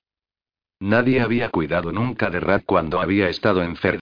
Siempre había sido ella la que actuaba como madre, siempre cuidando de Chirpy, Mix y Tidge cuando habían tenido fiebre, se habían hecho un corte o un rasguño. Eso la ponía nerviosa, la hacía recelar, pero aún así dejó que él le sostuviera la cabeza y le vertiera la bebida directamente en la boca. Cuando la taza quedó vacía, volvió a apoyarle la cabeza en la almohada. ¿Dónde está ahora? preguntó Rat. Ahora que tenía los labios más húmedos le resultaba más fácil hablar. Como ya te he dicho, está muerto, cielo. No tienes que preocuparte. No, me refiero a su cuerpo. ¿Dónde está su cuerpo? Lincoln miró en derredor vacilante, como si en realidad no supiera qué contestar. Hasta que venga alguien a llevárselo para enterrarlo está y bueno y en nuestro sótano. Es un lugar fresco, ¿sabes? Rack cerró los ojos. No había más que decir. De momento era todo lo que necesitaba saber. Lincoln se quedó sentado con ella un rato más, al menos lo que tardó en quedarse dormida. Cuando se despertó más tarde, era de noche. La luz de la luna que entraba en la habitación le reveló que volvía a estar sola, y esta vez Rack supo que tenía que levantarse, tenía que usar las piernas fuera como fuera. Se incorporó en la oscuridad y, conteniendo el aliento, se deslizó fuera de la cama y puso un pie en el suelo, y cuando consiguió apoyar un poco de peso en él sin caerse, volvió a respirar. Apoyó los dos pies y se dio cuenta de que podía tenerse en pie, estaba un poco temblorosa, pero no tanto como antes. En algún momento había perdido los zapatos, pero ese era el menor de sus problemas. Le dolía la cabeza y le iba a costar mucho encontrar el cuerpo de Krups a oscuras. Rag abrió la puerta de la habitación y se asomó. El pasillo al que daba estaba igual de oscuro que su cuarto. Era como si el lugar estuviera desierto. Típico de los casacas verdes, nunca estaban cerca cuando ocurría algo. Salió de la habitación, cerró la puerta y empezó a andar por el pasillo. Al cabo de poco oyó a alguien que roncaba. Al acercarse más vio que era el joven que había entrado antes en su habitación, se llamaba Denny. Estaba hundido en una silla con los brazos cruzados y una espada corta envainada al costado. Justo lo que necesitaba. Rack fue pasando la mirada del rostro de Denny a la empuñadura de la espada mientras alargaba la mano, deseando con todas sus fuerzas que no se despertara. Agarró la empuñadura, tiró de ella y notó que se deslizaba con suavidad por la vaina. Respiró largamente cuando la hoja salió del todo. Denny siguió roncando mientras lo desarmaba y ella se permitió esbozar una sonrisa al tiempo que se metía la espada bajo el brazo y se alejaba por el pasillo con paso suave. Lo más probable es que el joven se viera metido en un buen lío por perderla, pero ahora mismo la necesidad de Rag era mayor. No vamos a llevárnoslo. El grito provenía de una habitación a la izquierda de Rad, y la muchacha apenas tuvo tiempo de pegarse a la pared y abrazar las sombras como si le fuera la vida cuando se abrió una puerta que iluminó el pasillo. Un hombre alto vestido con hábitos salió por ella seguido de un bruto de pelo entrecano, un solo ojo y medio brazo. Era evidente que ambos estaban cabreados por algo. Tú eres el sacristán del distrito, es tu puto trabajo. ¿Qué se supone que tengo que hacer con él? gruñó el hombre con un solo ojo. Por mí puedes quemarlo en el patio, pero a menos que puedas permitirte la cuota, los cementerios de la ciudad están llenos. Y como ya te he dicho, la cuota ha subido. ¿Desde cuándo? No había duda de que cada vez estaba más enfadado. Desde la reciente afluencia de refugiados de todos los rincones de los estados libres. La mayoría de ellos no pasarán del invierno. Por no mencionar los cadáveres que muy pronto empezarán a llegar del norte. Los cementerios ya están llenos. Si no puedes permitírtelo, tendrás que arrojarlo al Storway. En cualquier caso, tú lo mataste, de modo que la responsabilidad es tuya. Dicho esto, el hombre del hábito se marchó pisando fuerte. Gilipollas masculló el bruto de pelo entrecano que se alejó en dirección contraria. Ninguno de ellos se fijó en que Rag estaba allí. Antes de que la puerta por la que salieron pudiera cerrarse del todo, avanzó y metió el brazo. En cuanto se coló por el hueco, entrecerró los ojos para protegerse de la luz del farol que iluminaba la habitación hasta que se le adaptó la vista. El corazón empezó a latirle más deprisa cuando vio el pasillo oscuro que llevaba abajo. Tomó el farol de la mesa y bajó al sótano. Olía a rancio y Raga arrugó la nariz, pero considerando que allí había un cadáver, al menos no apestaba a putrefacción. O al menos esperaba que hubiera un cadáver ahí abajo. Si no, estaría con la mierda hasta el cuello. El farol cumplió su cometido y penetró en la oscuridad mientras ella llegaba al pie de las escaleras, pero no detuvo la sensación ominosa que tenía en el estómago. Las paredes estaban cubiertas de humedad y juraría que había oído el chillido de una rata en alguna parte. Todo esto se volvió insignificante cuando vio que en el centro del sótano, tendido en una mesa de madera, había un cuerpo. No le veía la cara porque alguien lo había cubierto con una manta de lana, pero sabía quién era, quién yacía allí en la oscuridad y el frío. En aquel momento estuvo a punto de perder el valor. Estuvo a punto de soltar la espada, dar media vuelta y correr escaleras arriba. A punto. Nadie iba a hacer esto por ella. Nadie iba a hacer nada por ella nunca más. Aquella era su oportunidad. Su única oportunidad. Dejó el farol a un lado y avanzó. Esperaba que el cuerpo se moviera en cualquier momento, que se incorporara, apartara la manta, la mirara y le dijera: ¿Va todo bien, Sweats? ¿Seguimos por donde lo dejamos? Y luego la agarraría del cuello y apretaría, apretaría y apretaría. Pero Krups no hizo eso porque ya no estaba allí. Había un cadáver, sí, pero no era él. Krups se había marchado, a donde quiera que fueran los cabrones cuando morían. Lo único que quedaba era carne sobre una tabla. Teniendo esto en mente, Rag alargó la mano y agarró el borde de la manta. No tenía sentido hacerlo despacio y prolongarlo, de modo que la apartó, descubriendo a Krups ante el mundo. O al menos a lo que quedaba de él. No se había equivocado mucho con lo de que era carne sobre una tabla. Esos casacas verdes se habían esmerado con él, desde luego. Su rostro era una masa ensangrentada y por debajo la carne se veía azul y negra, la boca le colgaba y Rag vio que tenía los dientes rotos y destrozados. De sus ojos no quedaba más que unos bultos hinchados. Se lo quedó mirando un momento, preguntándose cómo se sentía al respecto. Había intentado cargársela, de acuerdo, pero no podía odiarle del todo por ello. De haber tenido las agallas y la fuerza necesarias, ¿no le habría hecho ella lo mismo? Sin embargo, en aquel momento no sentía nada por él. Y en cuanto a lo que estaba a punto de hacer, Rat consideraba que era la manera adecuada de sentirse. De pronto la espada le pesó en la mano, pero la levantó de todos modos, se detuvo para tomar aire y a continuación se la hundió en el cuello allí tendido como estaba. Cruz no hizo ningún sonido de protesta mientras Rat procedía a trincharlo como si fuera un pedazo de carne.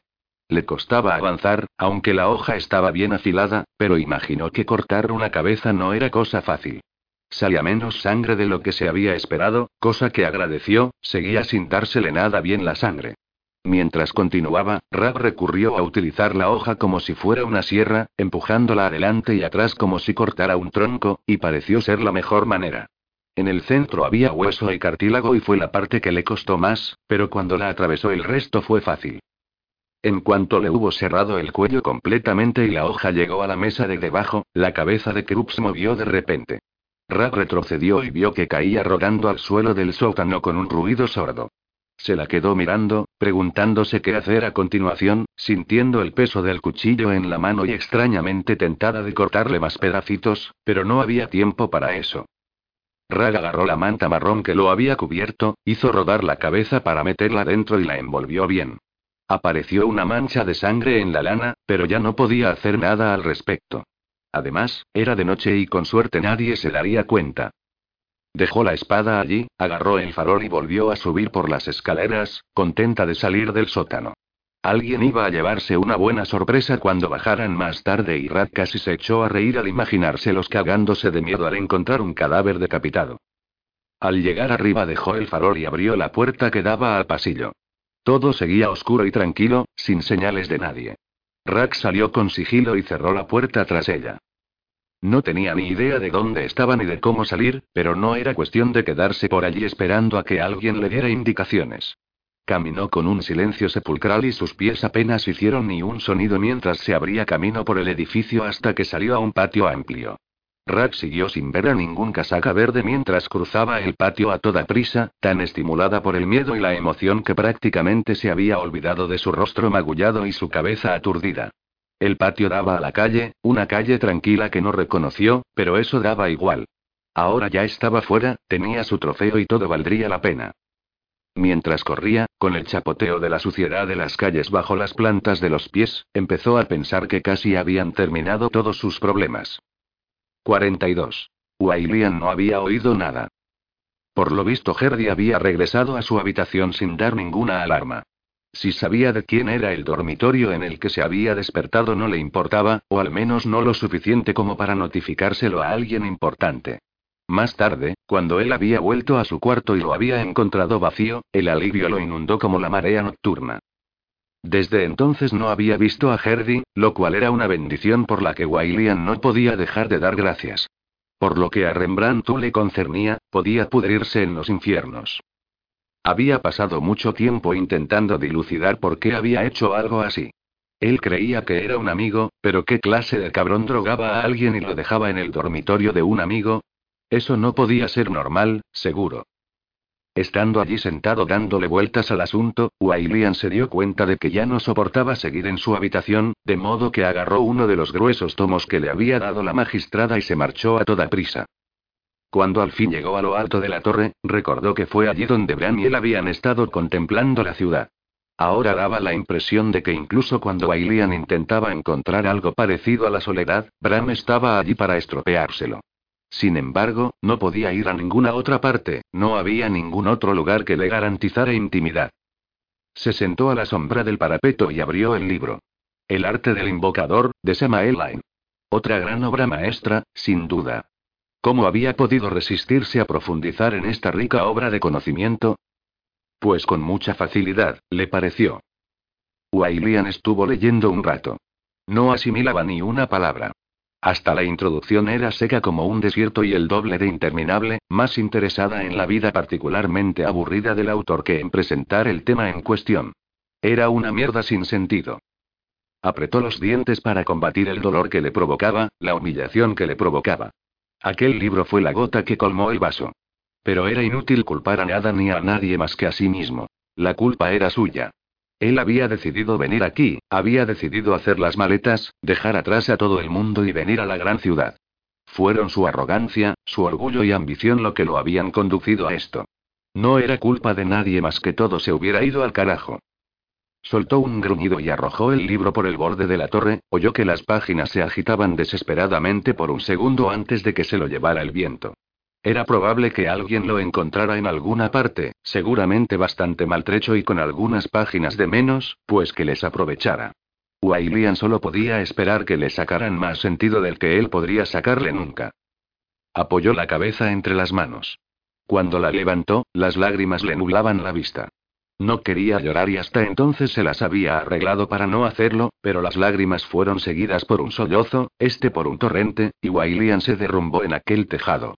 Odiaba aquel sitio. Quería irse a casa, volver con su madre, volver con su hermano y su condenado perro. Y odiaba a ese perro. Gruñía siempre que él se acercaba y hasta había intentado morderle en una ocasión. Aunque no había drogado a ni lo había dejado en su habitación, de modo que en eso llevaba ventaja el maldito Brantule.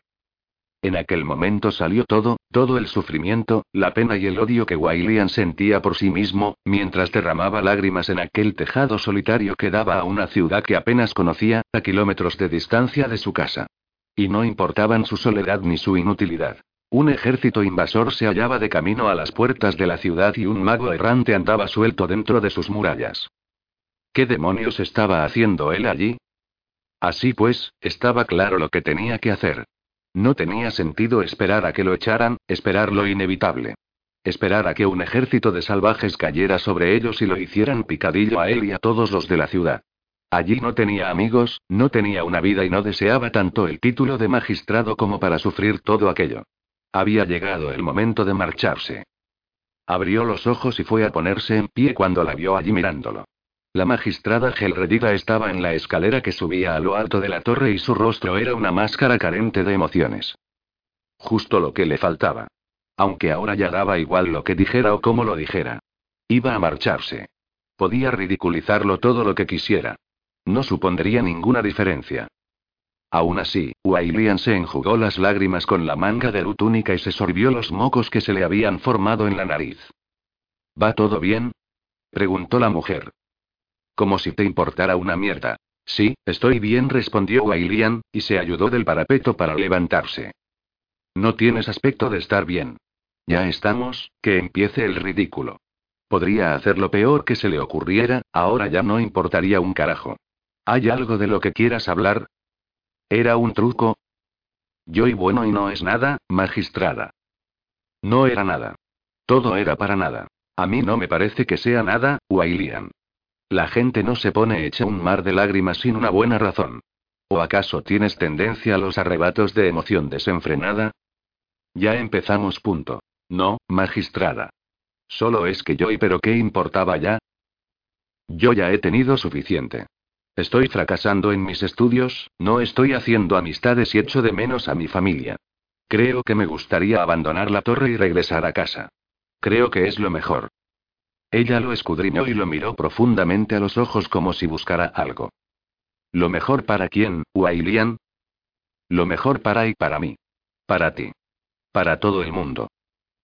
Lo mejor para ella es mejor que me vaya ahora, antes de que me echen. Entiendo. Asintió con la cabeza mientras consideraba sus palabras. ¿De modo que te rindes?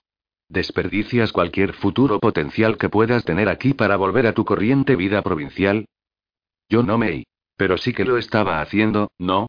Se estaba rindiendo, estaba huyendo. ¿Qué alternativa tenía? Sí, supongo que sí. Pero solo es cuestión de tiempo que me echen. De esta forma no malgasto más el tiempo de nadie. Sobre todo el vuestro. Gelredida suspiró y luego contempló la ciudad. Es una pena, Wailian. Tenía grandes esperanzas puestas en ti. Lo siento, magistrada. La mujer lo miró con una expresión que solo podía haber sido de compasión. Vamos, Wailian. Sé que he sido un poco dura contigo, pero fue solo por tu propio bien. Algunos alumnos requieren que los eduques. Otros, una patada en el culo. Siempre ha estado claro que necesitabas tú. ¿Crees que te hubiera dedicado tanto tiempo si no hubiese potencial? ¿Yo y potencial? Pero si estoy completamente perdido. Eres un aprendiz, Wailian. Un neófito. ¿Esperas estar invocando tormentas y convirtiendo el hierro en oro en tu primer año? Hay algunas personas que tardan décadas en aprender sus primeros conjuros. En los aprendices, la lealtad es una virtud tan buena como cualquier otra. Y está claro que tú eres leal, Wailian. Entonces, ¿no van a echarme? La pregunta provocó una sonrisa.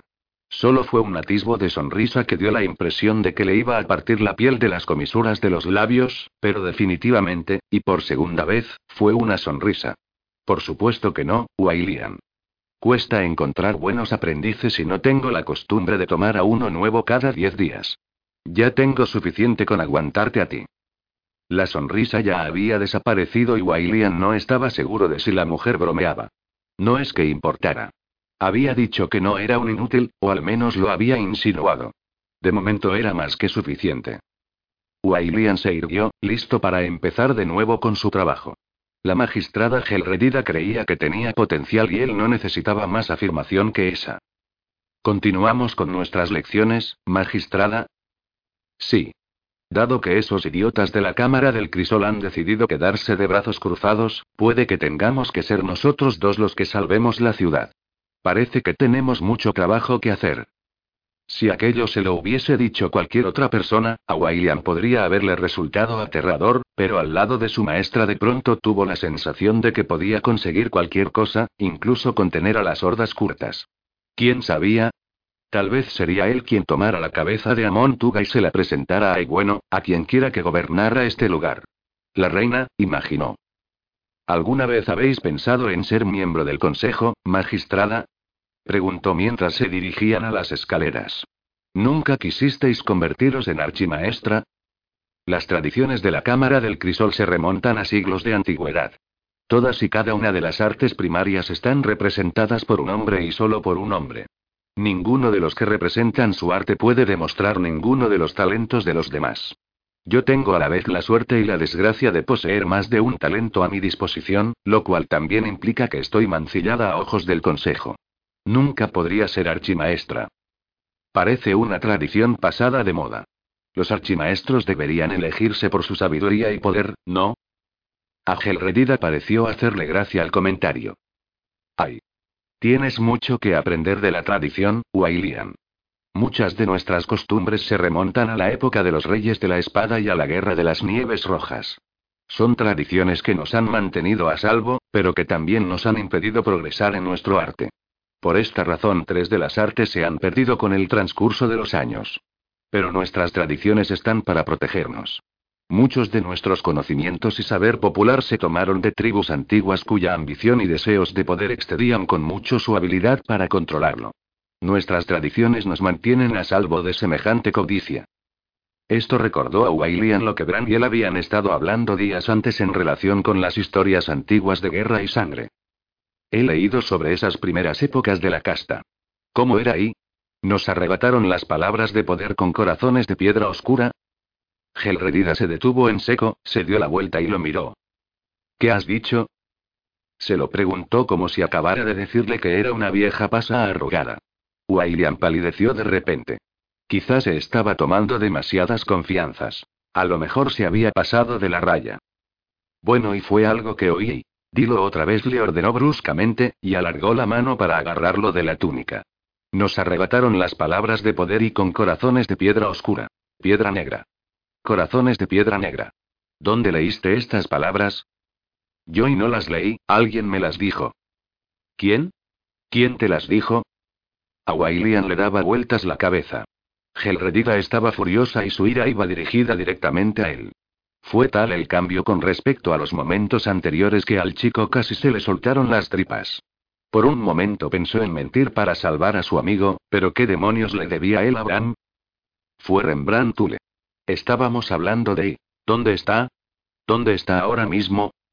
No y no estoy seguro y podría estar en su dormitorio o en el refectorio y... Gelredida lo agarró del brazo con firmeza y se lo llevó del tejado de la torre. William bajó ruidosamente la escalera tras ella intentando por todos los medios seguirle el paso. Se dirigieron a toda prisa a las habitaciones de los aprendices, pero Bram no estaba allí. Tampoco estaba en el refectorio y era tal la creciente furia de la magistrada que Wailian empezó a preocuparse por la seguridad del muchacho.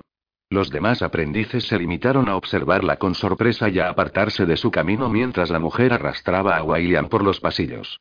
Estaba claro que todos pensaban que había hecho algo que había ofendido a su maestra, pero ya lo consideraban un imbécil, de manera que poco importaba lo que pensaran. Aquí no está, Wailian. ¿Dónde está? Tenemos que encontrarle.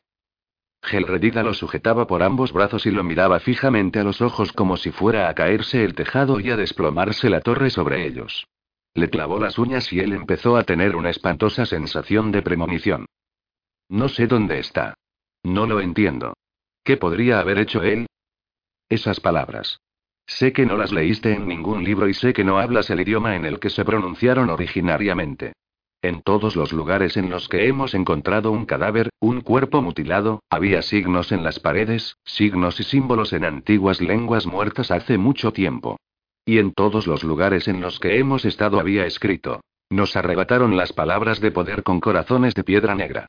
Es una antigua maldición que dejaron los chamanes del norte. Parte de un juramento que hicieron después de la Guerra de las Nieves Rojas.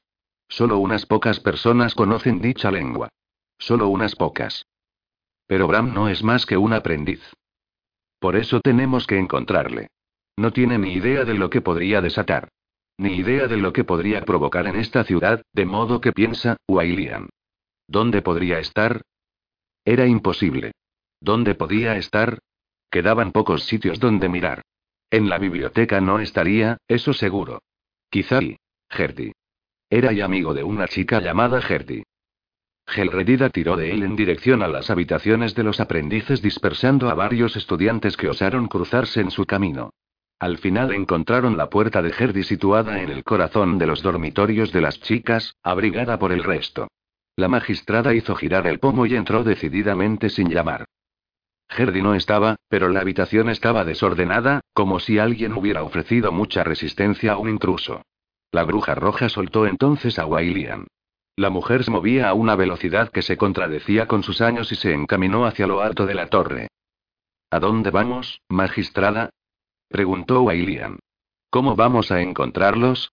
Si no están en la torre ahora mismo, podrían estar en cualquier parte de la ciudad.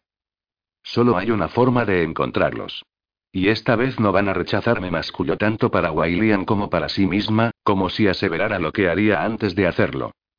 Llegaron a un suntuoso pasillo con paneles de madera pulida y unos sombríos retratos de antiguos magistrados. Gelredida fue hacia una puerta y nuevamente no se detuvo para llamar. Wailian no podía hacer nada aparte de seguirla, aunque se sentía como si el intruso fuera él. Pese a lo brusco de su entrada, el ocupante de la habitación recibió a Gelredida con una sonrisa. Wailian reconoció al archimaestro Nerolaius de la reunión en la cámara del crisol cuando éste alzó la vista por debajo de su mata de rizado cabello gris. Magistrada. ¿A qué debo este placer? dijo. Prescindamos de los cumplidos, repuso Gelredida. Se quedó junto a Nero con aire amenazador, aunque él no pareció sentirse ni mucho menos intimidado. Necesito que encontréis a alguien y no estoy de humor para que me digáis que no. La sonrisa de Nero se desvaneció. El hombre miró a Wailian, quien solo pudo devolverle la mirada con la misma impotencia. ¿Cómo podría negarme cuando me lo pedís con tanta educación?